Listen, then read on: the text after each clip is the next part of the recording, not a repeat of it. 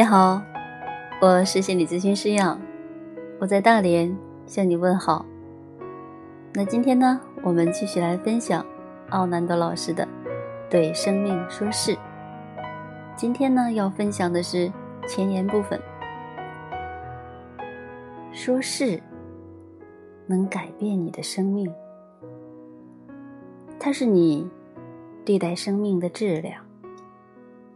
因为对生命说是，对生命中遭遇到的任何状况说是，就是和生命一起流动。对生命说不，希望事情和事实不一样。那是斗争，是挣扎，是活在地狱里。单纯，但又千真万确。对头脑而言，这太简单了。他会说：“跟这么简单的解决方法相比，我的问题实在复杂的多。”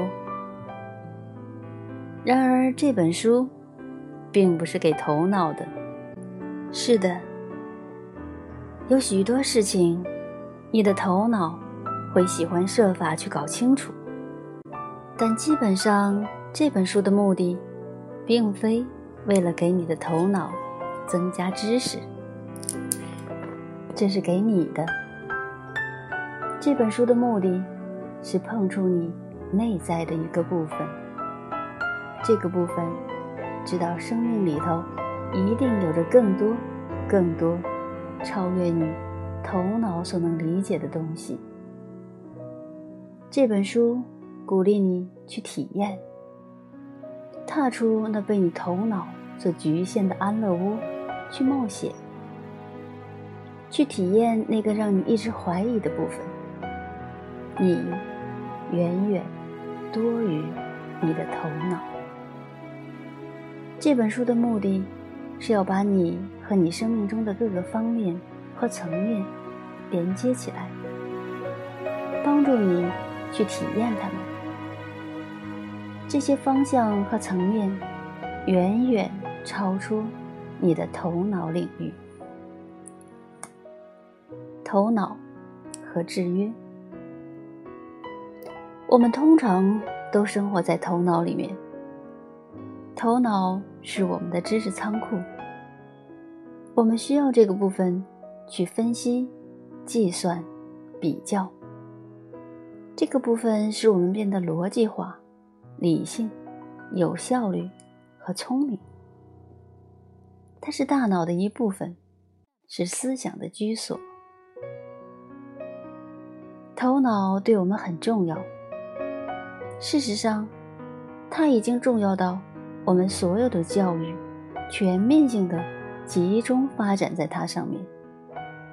它是如此的重要，以至于我们义无反顾的相信，我们就是思想，不是吗？头脑也满载着我们在不经意间得到的零碎数据，包括从孩提时代便开始。积聚的关于对错的概念，我们应该如何和不该如何？这些我们无意间从他人身上得来的概念、信念、价值观和偏见，并非来自我们自己本身的经验。在本书中，我称之为制约。这个制约。被我们的无意识头脑操控，它在每一个我们不易察觉的层面上，深远的影响着我们的日常生活。它也影响着我们对生命的态度，我们对事物的看法和理解，以及我们对人物和情境的感受与反应。我们通常不会付出太多的关注，我们只是让头脑掌控，认为每一个我们所流露出的机械式判断、反应和情绪，就是我们本身，是我们自己的想法和经验。我们绝少会停下来问问自己：他们到底是不是我们的本质？头脑也是自我的居所。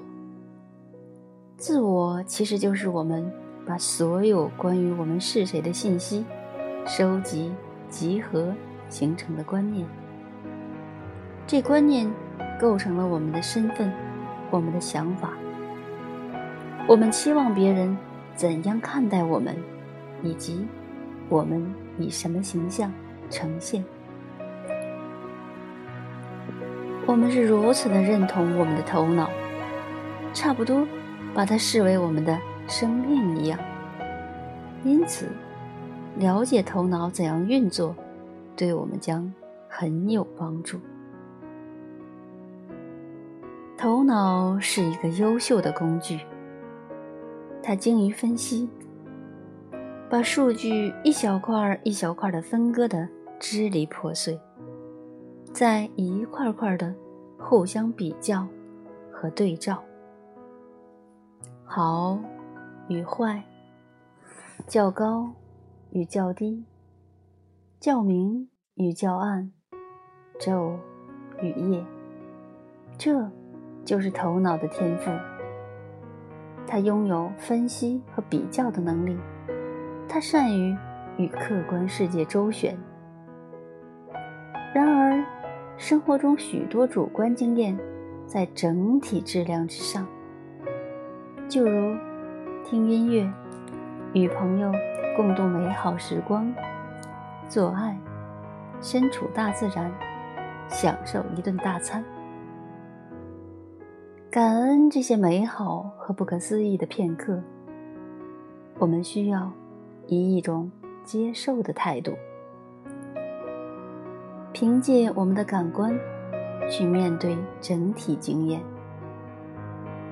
假如我们以头脑去体验这些美好事物，头脑只会把它们分解成碎片，我们将会错过整个美好时刻。